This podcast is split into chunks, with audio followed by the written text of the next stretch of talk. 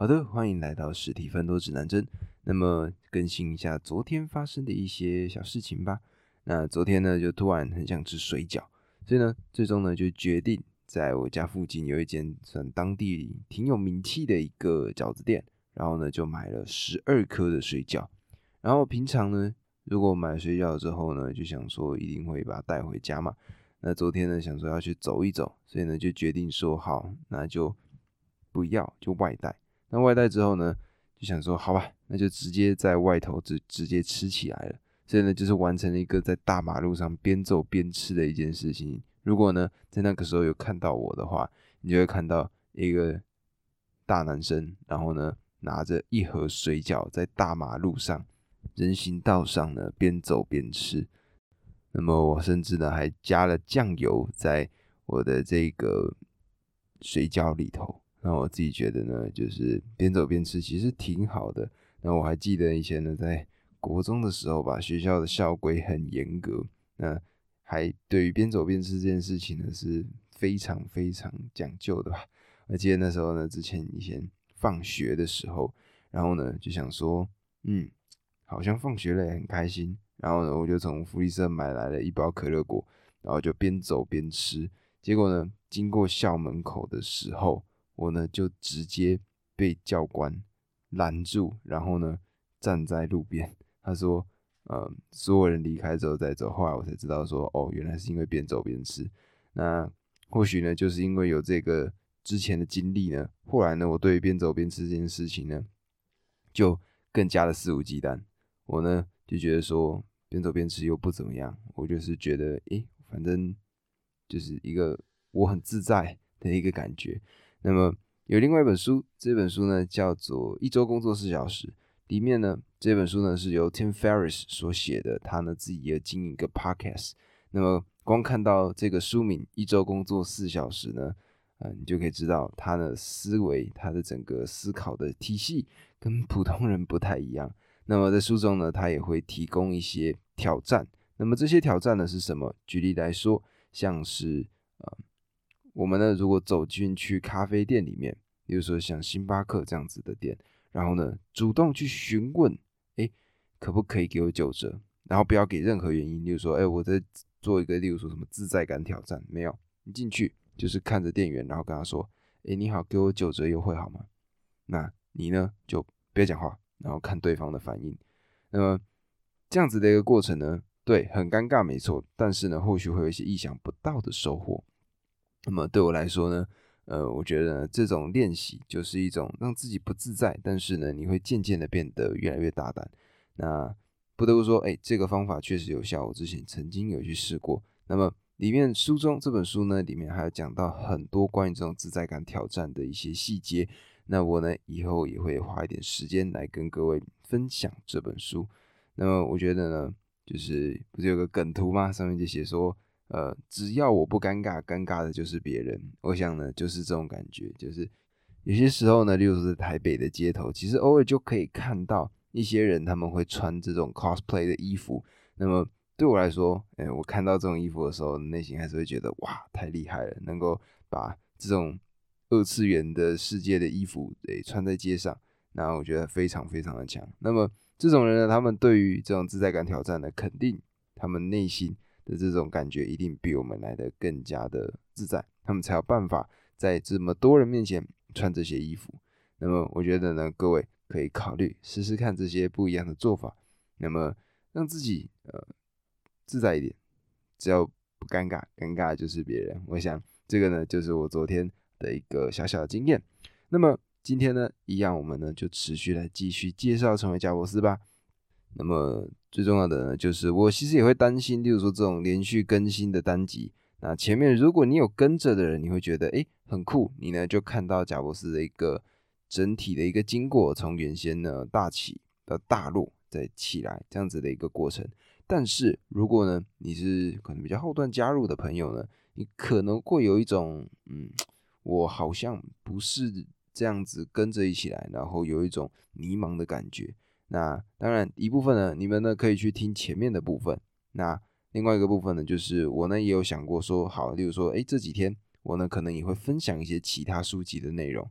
那么各位呢就敬请期待。那我们呢今天一样还是先讲成为贾伯斯的部分。那么上一集我们讲到什么？上一集呢我们讲到说贾伯斯呢他有一间自己的公司，那这个呢就是他在苹果公司之后的下一个阶段。那刚好下一个阶段的英文叫什么？英文呢叫做 Next。那这个呢刚好就是他的公司名，他的下一个公司名呢就叫做 Next。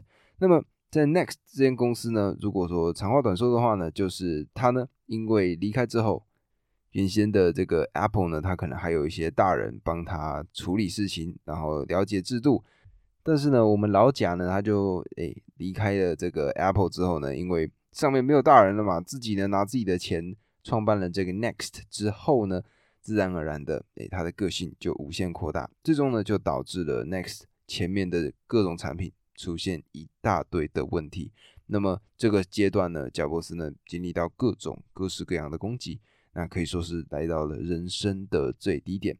那么接下来的故事，他呢就准备止跌回升了。首先第一件事情，他的机会来临了，一间公司出现的一些问题，而这个时候贾伯斯准备来出手援救。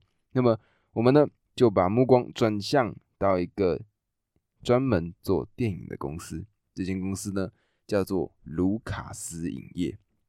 那么我们呢，如果不了解电影的人，基本上呢看到这个卢卡斯影业这个名字，就想，哎，反正也是一间工作室嘛，就这样。没有，各位，卢卡斯影业他们做出了什么非常经典的作品？各位一定有听过，也就是所谓的《星际大战》。所以呢，《星际大战》这个团队就是卢卡斯影业。他底下所创造出来一个非常非常重大的 IP，但是呢，诶，卢卡斯影业的老板，他的名字没错，就叫卢卡斯。当时他正在经历什么事情？当时呢，他正在经历他的离婚官司。那么，离婚官司呢，在美国是这样子的，也就是如果呢，一对夫妻呢，他们最终呢离婚了，那他们的财产呢，如果没有签婚前协议的部分的话，他们呢，基本上是分。对分的，也就是一人一半的部分。那么你想，如果可以创造出《星际大战》这样子这么爆红的 IP，那么他呢肯定分出去的钱非常非常的多。但是呢，诶，我们的这个卢卡斯影业，卢卡斯呢，他呢就是欠了一些钱，需要把这个资金的缺口给补齐。那这时候怎么办呢？啊，只好把他自己这个卢卡斯影业旗下的一些团队呢，对比较有用的，把它。留着，然后呢，比较旁支的，对于他们这个经济大战系列没有太大帮助的呢，就赶快把它卖掉，因为呢，他要变现啊，把这个钱呢就拿去付给这个离婚官司的这个费用。所以呢，这时候他们呢就决定卖出一个底下的团队。那这时候呢，贾博士呢他就看到了，他呢就想说，哎，卢卡斯影业呢，他们做出来的作品非常非常的厉害。那这个时候呢。他呢就主动联系了卢卡斯，那在这个过程中呢，最终他得到了一间专门做电脑动画的公司，这间公司的名字我想大家一定都听过，叫做皮克斯。所以呢，这时候贾伯斯呢，他用一千万美金的价钱买下了皮克斯，而皮克斯的这一段旅程呢，让贾伯斯学会了什么叫真真正正的管理。那么当时呢，诶，皮克斯他们这个团队厉害的是什么？诶，厉害的就是他们的这个三 D 绘图技术。那么各位有一本书叫做《创意电力公司》，里面呢就在讲皮克斯他们的这个创业管理的整个经验。那么他们的老板名字叫做凯特摩尔。这个凯特摩尔呢，他的年纪比贾伯斯大了大概十岁，所以呢，在这个角色上呢。凯特摩尔呢，更像是贾伯斯的一个哥哥的角色。那么在这个过程中呢，贾伯斯就渐渐了解到什么叫做管理。那么当时原先在收购了这个 Pixar 之后呢，因为皮克斯呢，他们拥有所谓的三 D 绘图的技术嘛，所以呢，当时贾伯斯呢，他呢就看了一下，他呢就决定说，好吧，那你们这个三 D 绘图技术这么厉害。那不如我们就来卖硬体跟软体吧。我们呢就像 Next 一样，我们呢也把这些 3D 的绘图技术，把它呢做成电脑或者做成软体，然后卖给这时候，例如说在呃各个行业领域里面需要三 D 绘图技术的这些团队。那么当时呢，诶，凯特摩尔呢，其实自己也心知肚明啊，他自己知道说，他们之前其实有试图要去贩卖这个电脑三 D 绘图的技术，但是呢，因为太过新颖了，所以呢，其实当时整个市场的普遍反应都不怎么好。而贾伯斯呢，他不知道这件事情，所以呢，他刚开始呢，也是诶，痴痴的相信说啊，那就用你们这个三 D 绘图技术，那就把它卖给其他人，那就授权给别人之后呢，别人就使用你的这个三 D 绘图技术，例如说做出一些呃很漂亮的三 D 图形。举例来说，哎，一只手，一只手，它这个手呢，我们现在当然都看到三 D 图形嘛。那在以前那个年代，那是很早很早之前了，可能一九八零年代这个时候。那这个时候呢，这种三 D 技术是还不够成熟的，但是这个皮克斯团队呢，他们这个三 D 的绘图技术呢，就是永远都领先当时这个时代。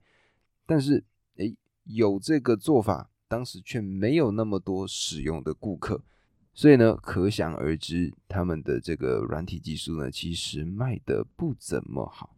那么，毕竟呢，皮克斯呢，他们原先的追求，他们就是一个动画的公司嘛。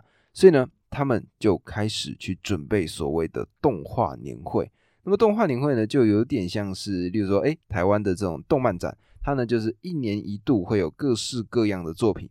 而这个动画年会呢，它呢也是类似的概念，它每一年就会产出在当时最为经典的一些作品。那么在这个动画年会上呢，凯特摩尔他呢跟他底下的一个大将，这个大将的名字叫做拉塞尔。他们呢做出了两个非常经典的作品，第一个作品叫做《安德鲁与威利》，第二个作品叫做《跳跳灯》。那么《安德鲁与威利》呢，它讲述的是一个我若没记错，一个机器人跟一只蜜蜂的故事。那么这个故事呢非常温馨可爱，而且它使用的技术是三 D 的绘图技术，所以呢在里面呢你就可以看到一个。完整的机器人模型，然后跟一个蜜蜂两只角色，他们呢在这一部很短的作品里面一起快乐的玩耍。那么我们呢，当然现在看到都是一些现代的三 D 绘图技术嘛，那技术肯定非常非常的好。但是在那个年代，当时所有的作品都还是二 D 的，都还是平面的。比如说举例而言，以前的，比如说嗯。白雪公主就是有点像这种感觉，它就是完整的二 D 的作品。那么你想嘛，如果在一个全是二 D 的一个动画年会上，突然出现了一个三 D 的作品，它的回响如何？那肯定是爆炸的呀！当时呢，大家就看到，哇哦，太酷了吧！这个安德鲁与威利这个作品太帅气了。而另外一个作品还记得吧？刚刚所讲到的，也就是跳跳灯。那这个跳跳灯呢？只要接下来我们未来看到皮克斯的作品，是不是都会有这个？就是它这个 Pixar P I X A R，这时候呢，从荧幕的右边开始有有一只跳跳灯跳进来，端一端一端一端一端一端，然后跳到 I 前面的时候呢，它呢就跳上这个 I 上面，然后开始用力的跳，用力的跳，最后呢把整个 I 给踩扁了。那最后呢，诶，它是一个很错愕的表情。那这个跳跳灯呢就转回来。看向我们，那这时候就是一个完整的皮克斯。那么这个跳跳灯呢，就是在当时完整设计出来的。那么当然，贾伯斯呢知道这个消息，他也非常的高兴。他呢就看到说，哦，有一个另外一个方向，也就是他们这个三 D 动画呢，确实可以做出一些不一样的事情。而在后来，皮克斯他们又做了一个新的作品，这个作品的名称叫做《小骑兵》。这个小骑兵呢，当时成功夺得了奥斯卡奖。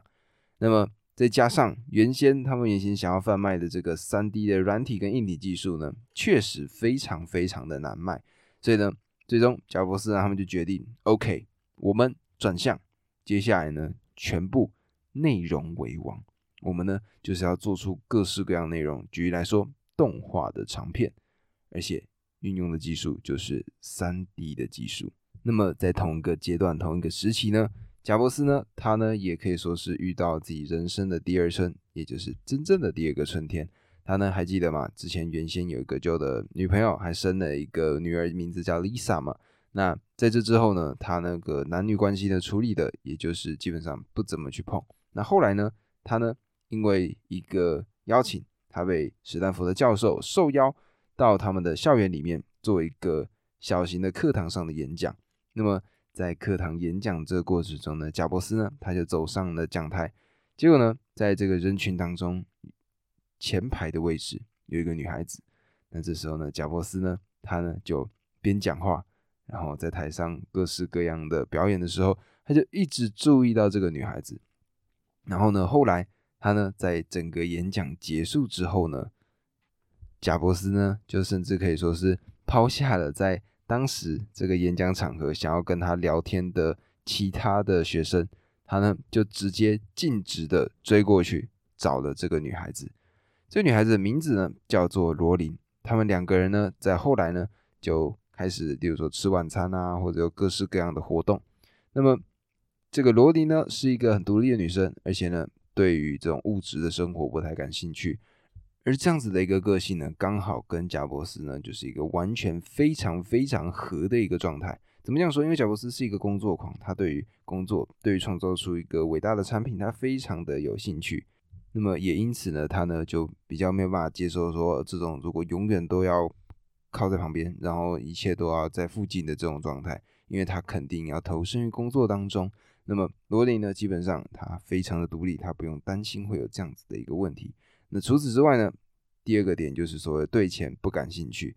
那么之前前面几章没有机会说到，贾伯斯呢，他对于事物的要求，因为非常的仔细嘛，所以呢，如果在当时有机会可以看到贾伯斯的房子呢，你会发现你进去之后。里面没有什么东西，因为贾博斯他对于各式各样的家具，他的整个标准是非常非常高的，所以呢，他呢基本上不会买什么东西，因为呢必须要符合他的要求。所以当时在刚开始原先呢，他的家里面呢就是一张床垫、一个灯灯具，然后呢，我记得没有记错的话呢，外面是一台他的 B N W 的车子跟他的房子。然后里面的家具少到超级可怜，根本就没有东西的那种感觉。就是你呢，如果进去的时候，你甚至会觉得说，是不是有游民睡在这里？大概是这种感受。那么，因为这样子的一个状态，再加上罗琳他又是一个对钱不感兴趣的人，所以相对应的，他对于这种物质事情也不感兴趣。那他呢，就可以顺应了贾伯斯的这个对于事物很要求的这个个性。因为呢，一个是不想买，另外一个是不爱买。那这两个人呢合在一起之后呢，甚至罗琳呢，他的这个整个审美的价值观呢，也因此被改变。他呢也开始会东挑西拣，觉得说，哎，这个东西好像不符合他自己心目中的这个设计的要求。那么后来呢，贾伯斯跟这个罗琳呢，他们就持续的下去，然后关系呢就更火热的进展。然后呢，贾伯斯呢后来就向罗琳求婚了，而且这个求婚的方式呢。如果是一般女孩，我想肯定是没有办法接受的。贾博士呢，他呢就开车，然后准备去找罗琳，然后呢，准备接罗琳的这个过程呢，他呢就在路边接了一束野花，他就把这个野花摘了下来，然后呢，看到罗琳的时候呢，就当场拿着这个野花跟他求婚了，然后罗琳答应了。对，这个呢就是他们小两口的一个爱情故事。那后来。在这个爱情上呢，他得到了这个算是还不错的一个成绩吧。那接下来呢，诶，我们呢又把目光转回到 Pixar，也就是皮克斯吧。那么还记得吗？在刚刚前面所讲到的，也就是他们在动画年会上呢发布的作品，还有后面得到奥斯卡的小骑兵之后呢，这些作品让他们决定接下来就全部要以内容为主。他们呢准备要来做他们的动画片，而且他们的目标要做的是。动画电影，三 D 的动画电影。那么这个技术呢，因为太新了嘛，当时呢整体的市场也不确定它到底可不可以运行。而贾伯斯呢，他呢在 Next 这间公司呢，因为前期的营运状况真的是不怎么好嘛，所以呢，可想而知，他们呢需要其他的资源。这个时候，他们必须找上皮克斯又爱又恨的对象，这个对象的名字叫做迪士尼。那么因为呢，凯特·摩尔跟拉塞尔，也就是皮克斯的两员大将呢，其实都跟迪士尼有一些关联。拉塞尔他呢曾经是迪士尼公司内部的人。那么当时呢，他呢就想说有一个新的技术，那他想要施展，结果呢，他拿去给迪士尼的高层看，就迪士尼说：“哎，你这东西不行。”然后直接把他 fire 掉了。那也因为这个 fire 的过程呢，拉塞尔他呢最终呢就投靠到皮克斯。那么，但是因为贾伯斯呢他自己身上其实已经没什么钱了嘛，他们还是必须要找迪士尼来合作。那么当时呢，他呢就跟迪士尼做谈判。那么因为贾伯斯呢他之前 Next 公司呢跟 IBM 的这个谈判的前车之鉴，贾伯斯呢他在这个过程中渐渐的学到要怎么样按照这个节奏。慢慢来，不要急，然后呢，不要做人身攻击。他呢，就渐渐的跟这个迪士尼诶打理好关系之后，最终成功的做成了一个合约。这个合约的内容是这样子的，就是前面三部电影的作品，它的版权跟电影的角色全部呢都要给迪士尼。皮克斯呢，他呢会得到十二点五帕百分之十二点五的这个票房的收入，而除此之外呢，录影带、家庭录影带的市场完完全全都给迪士尼，而换来的是什么呢？换来的就是皮克斯他们这一段时间所做出来的这个动画长片，全部都是迪士尼来出钱，迪士尼呢全程提供所有的资金，让。皮克斯做出他们的作品，那么贾伯斯呢？他呢，在这个过程中，在这个所谓的动画长片的这个制作的过程当中呢，他呢也渐渐学习到了管理的技巧。那主要学习的对象就是刚刚所前面提到的皮克斯的老板，名字叫做凯特摩尔。那因为凯特摩尔大他十岁嘛，那所以呢，在这个过程中呢，像是一个哥哥角色，一直带着贾伯斯。而除此之外呢，就是我们必须理解的是皮克斯。内部的人员，那么各位你要想嘛，我们呢，如果平常我呢告诉你说，想象一下一个玩具会说话，然后呢，我们把它拍成一个动画长片，好不好？那如果呢，你是一个正常的，也就是所谓大人的眼光，我们来看待这件事情，我们会说什么？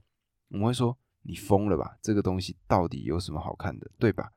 但是皮克斯他们呢，就是一群充斥着这样子。一群长不大的想法的人，所以呢，换个角度想，就是整间公司大部分都是拥有一个小孩心态、拥有一个赤子之心的一群动画的设计师。所以这个时候，你想象一下，你呢，如果跟你的小朋友讲话，那这时候呢，你的小朋友做错了什么事情，或者他提供了一个想法，这时候你如果非常用力的呵斥他说这个不行，那个不好，那会怎么样？这小朋友他的创造力、他的创意呢，会渐渐的因为。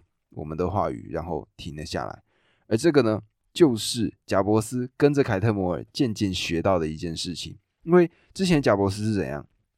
之前的贾伯斯呢，就是如果有任何的问题，他呢马上就是有话直说，就是这个东西烂透了，这个东西超废。而当然嘛，在这个不管是苹果公司或者是 Next 里面呢，他们就是一个任务导向嘛，那最终的目标就是要做出一个最好的产品。所以呢，贾伯斯有话直说的个性。在这样子的一个地方，OK，可行管用，因为呢，大部分的人都是成年人。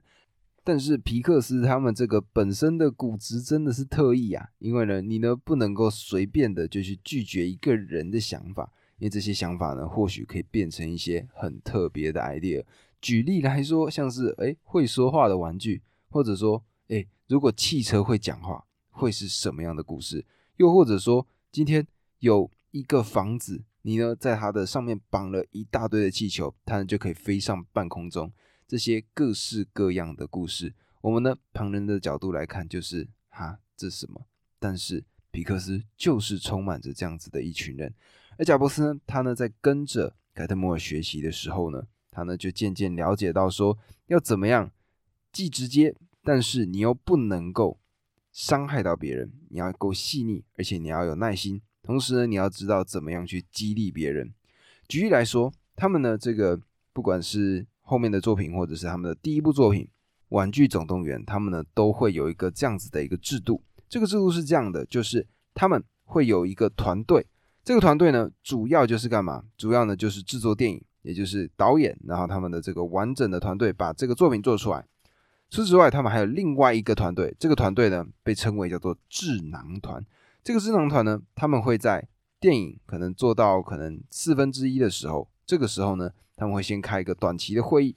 这个会议是这样子的：导演呢，他们呢会把他们做出来的一个草稿，然后来到一间放映室里面。在这个放映室里面呢，他们会把这个作品就播出来。在播出来的时候呢，其他的这个智囊团成员呢，他们呢就跟着，然后坐在后面开始看这部作品。然后呢，看这部作品的过程中，他们呢就会把他们的建议写下来。那么看完之后，他们就会告诉导演说：“OK，我们看完这部电影之后呢，我们的想法是这些、这些、这些、这些。那你呢？看完之后，这个导演他还是最终的决定人选。这些智囊团呢，他们只会提供建议，他们不会干涉导演所拍摄的任何一件事情。他不会跟他说：‘OK，这个呢有问题，这个呢要改。’他呢会说：‘OK，我看到的事情是这一件事。’我看到的这部作品里面的问题，可能我看到的是这件事情。那接下来你应该要怎么做？这个呢，还是要靠你们来处理。那他呢会点出这个问题。那接下来呢要怎么处理？全程交给这个导演。那么这个做法就跟之前贾伯斯他看到的就完全不一样。他之前会直接说这个烂透了。但是呢，在跟着这个智囊团的这个会议的时候呢，贾伯斯他就知道说如何直接给这个建议。但是你又不会伤害到别人，不会伤害到别人的自尊心，在这个过程中很仔细的学到了如何跟人家正确的讲话，也其实蛮好笑的。就是之前呢跟人家讲话呢都不用修饰，然后呢在这个过程中他才重新去理解到如何真正的跟一群人跟他底下的下属好好的说话。那么除了这个贾伯斯跟凯特摩尔学到了。这个如何管理的这件事情之外呢，贾布斯呢，他跟皮克斯的这个最重要的大将，名字叫做拉塞尔呢，也学到了很多的东西。他跟拉塞尔的关系呢，更像是朋友，而且是超级好的朋友那一种。就是贾布斯呢，他呢就曾经来到了拉塞尔的家里，然后呢，他呢就发现说，拉塞尔他的车子开的是超级烂的一台车，是。漆都掉了，然后呢，椅子呢，各式各样的问题。那这个时候，贾伯斯呢，他就想说：“哎呦，你这什么东西？”结果下一次呢，贾伯斯又遇到拉塞尔的时候呢，贾伯斯他就带着一台全新的车，然后就直接送给了拉塞尔。那么除此之外呢，他还教了拉塞尔关于各式各样商业上的知识。这个呢是贾伯斯告诉拉塞尔的。那拉塞尔教贾伯斯什么事情呢？他教了贾伯斯。怎么样说一个好的故事？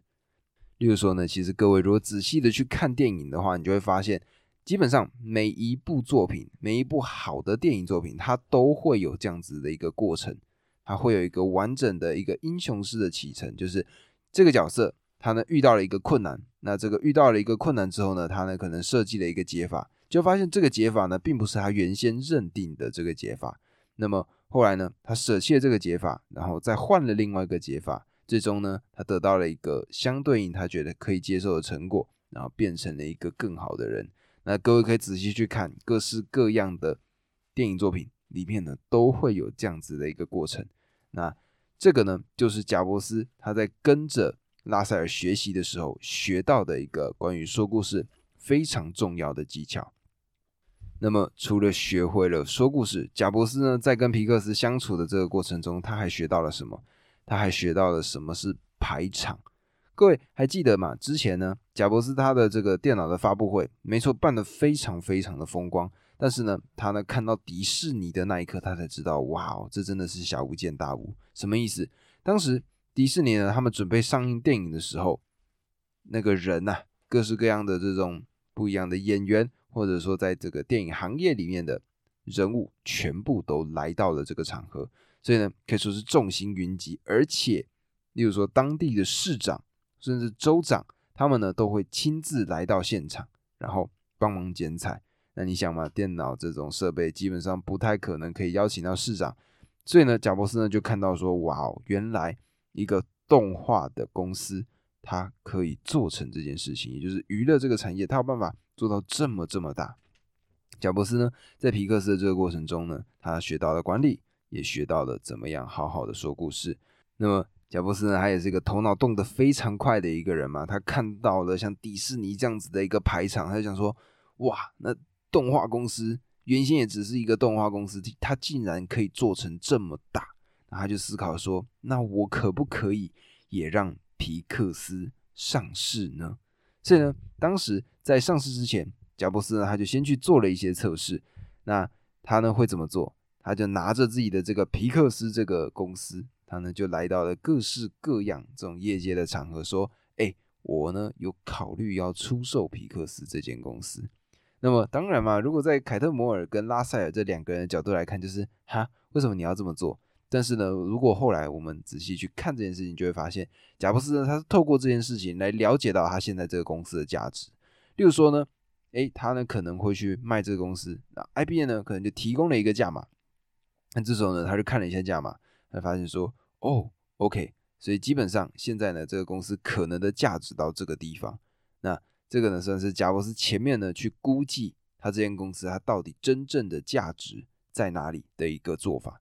那么后来呢，他呢看到了这个迪士尼排场嘛，他呢之后呢就决定了，他说一定要让他们上市。那么他的规划是怎么样的？他的规划是皮克斯的这个动画长片。只要上映，然后上映之后的一个礼拜，他呢就决定要来上市。那么，我想各位一定都已经知道这部动画长片的名字叫什么了。这部动画长片呢，是由一个玩具，它的名字叫做胡迪，然后遇到了一个新的来的一个玩具，名字叫做巴斯光年，他们的经历的一个故事。那可想而知，这个作品的名字就叫做《玩具总动员》。各位可以花点时间，重新的再回去回顾这一部作品。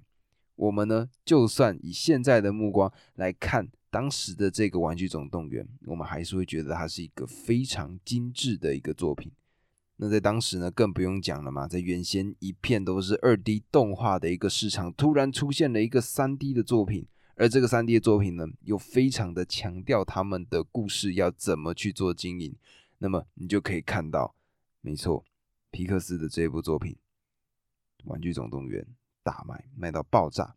而后来呢，也因为这样子，贾伯斯呢，他呢就在这个上线后一周，电影上线之后，他呢就让皮克斯上市了。那皮克斯呢，在这么短的时间里面，因为有一部这样子经典的作品嘛。所以呢，很多股民就觉得，哎，它呢可以投资。最终，它的市值多少呢？它的市值十四亿美金。而拥有这样子上市的这个十四亿美金的市值呢，对皮克斯最重要的一个影响是什么？那么最重要的影响呢，是他们的谈判地位。原先呢，因为皮克斯是没有钱的嘛，他们呢就一定会需要迪士尼的澳元。但是，但是。现在皮克斯他们拥有自己的资金了，他们有股市，有整个所有的这些投资人的信任。那么这个时候呢，整个谈判空间就不一样了。他们呢可以做出更多更为大胆的挑战。那么原先呢寄人篱下的皮克斯呢，现在跟这个迪士尼，也就是娱乐的巨头，竟然做到了一个同等的位置。而这个过程呢，贾伯斯参与了其中。甚至可以说，这一件事情让他又重新回到了大众的视野里面。